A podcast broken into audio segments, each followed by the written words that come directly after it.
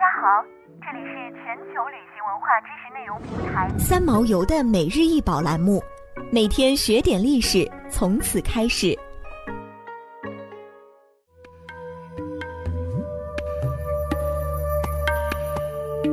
每天学点历史，从每日一宝开始。今天给大家分享的是清象牙透雕海棠式小盒。清象牙透雕海棠式小盒，高三点一厘米，宽六点三厘米，长八点二厘米。此盒总体呈海棠式造型，盒盖分别雕刻。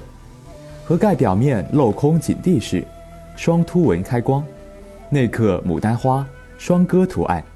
开光以外，以镂空蜂窝纹为地，上雕六只小葫芦及花卉。盒盖立壁面边缘刻回纹。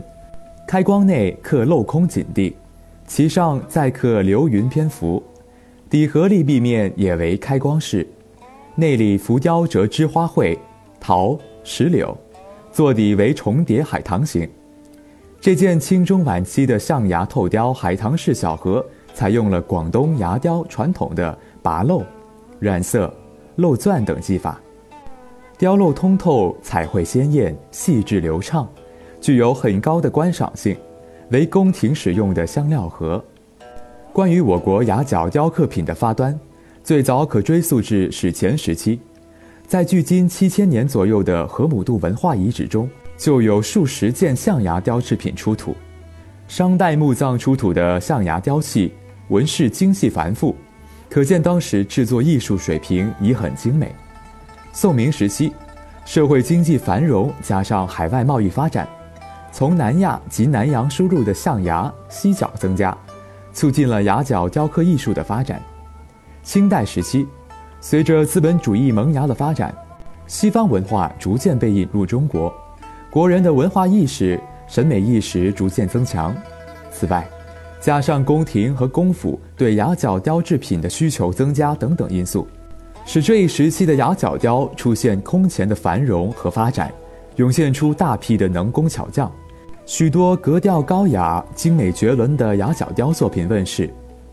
清代宫廷中的象牙雕刻制品主要有两方面的来源：一方面来源于贡品，另一方面来源于宫廷造办处。后来随着气候的巨大变化，我国的原生象群已经不能够满足宫廷的需要。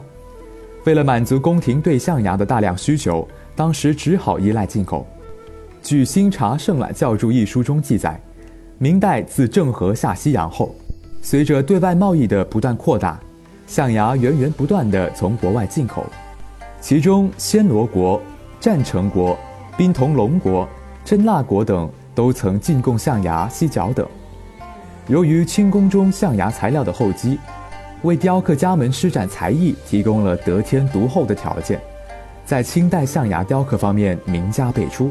例如，有清初歙县的吴世杰，清中叶有嘉定的施天章，江宁的顾鹏年，江都的于场山，而广东更是大家云集。清代的象牙雕刻品继承发展了历代应用于玉石、水晶、玛瑙、汉白玉等等材质的各种雕刻技艺，比如线雕、浮雕、圆雕、镂空雕等。当时的工匠们将这些雕刻技艺巧妙地运用在象牙雕刻中，使象牙这种弥足珍贵的材料饰品大放异彩。